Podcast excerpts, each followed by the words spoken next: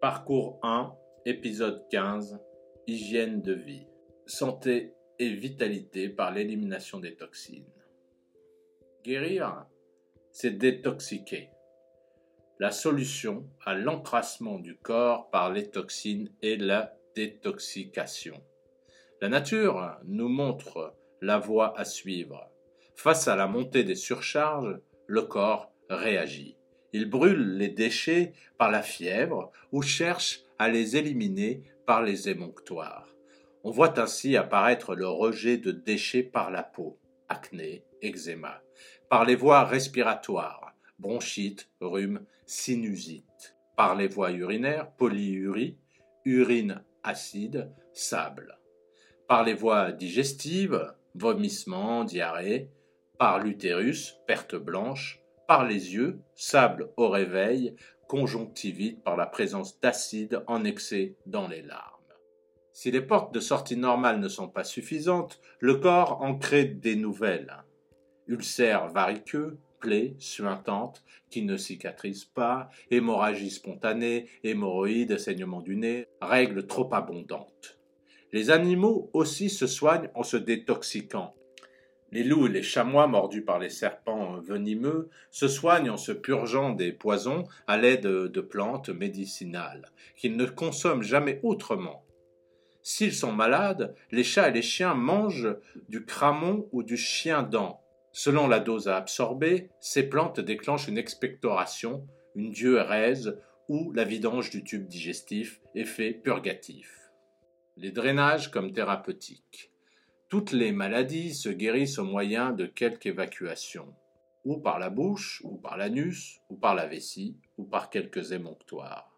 L'organe de la sueur en est un, qui est commun pour tous les maux, écrivait Hippocrate.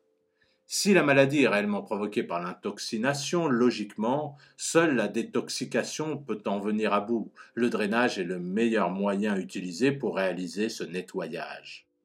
Un drainage consiste à stimuler le travail de filtration du sang et d'élimination des toxines par les différents émonctoires dont dispose le corps. Les moyens employés ou draineurs sont variés. Il peut s'agir de plantes médicinales, de l'absorption de jus ou d'aliments ayant des vertus détoxicantes, de diète, de stimulation de zones réflexes, de massage, de lavements intestinaux, d'hydrothérapie, etc., etc. Les émonctoires sont le biais indispensable par lesquels le drainage peut se faire. Dans les cures de drainage, tous les efforts sont portés sur eux et visent à rétablir des éliminations normales si celles-ci étaient insuffisantes, ou mieux encore, à augmenter cette élimination pendant une certaine période afin de rattraper le retard. D'abord, c'est l'émonctoire lui-même qui, stimulé par les draineurs, se nettoie de tous les déchets qui stagnent dans ses tissus et qui encrassent son filtre. L'émonctoire, une fois nettoyé, redevient capable de filtrer correctement le sang. Celui-ci, à son tour, pourra débarrasser les toxines accumulées dans les tissus profonds qu'il irrigue pour les transporter ensuite vers les émonctoires. Un drainage est donc caractérisé par une élimination accrue de déchets par les émonctoires. Cette élimination accrue doit être visible par la personne qui fait la cure. Les matières évacuées par les intestins sont plus abondantes ou l'évacuation plus régulière. Les urines prennent une couleur plus foncée parce qu'elles se chargent de déchets et surtout augmentent en volume. La peau sue abondamment. Les voies respiratoires se libèrent des déchets colloïdaux qui les encombrent par des expectorations. La pratique des cures de drainage. Deux facteurs à prendre en considération sont l'intensité et la durée de la cure.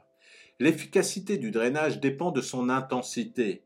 Le dosage des draineurs doit donc être bien réglé.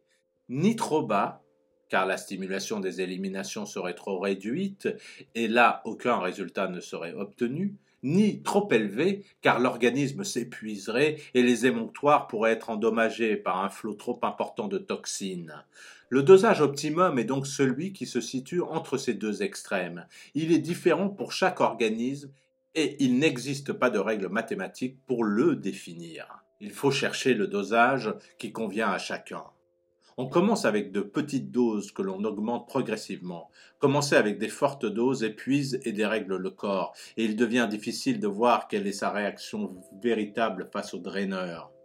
Commencer avec de fortes doses épuise et dérègle le corps, et il devient difficile de voir quelle est sa réaction véritable face au draineur.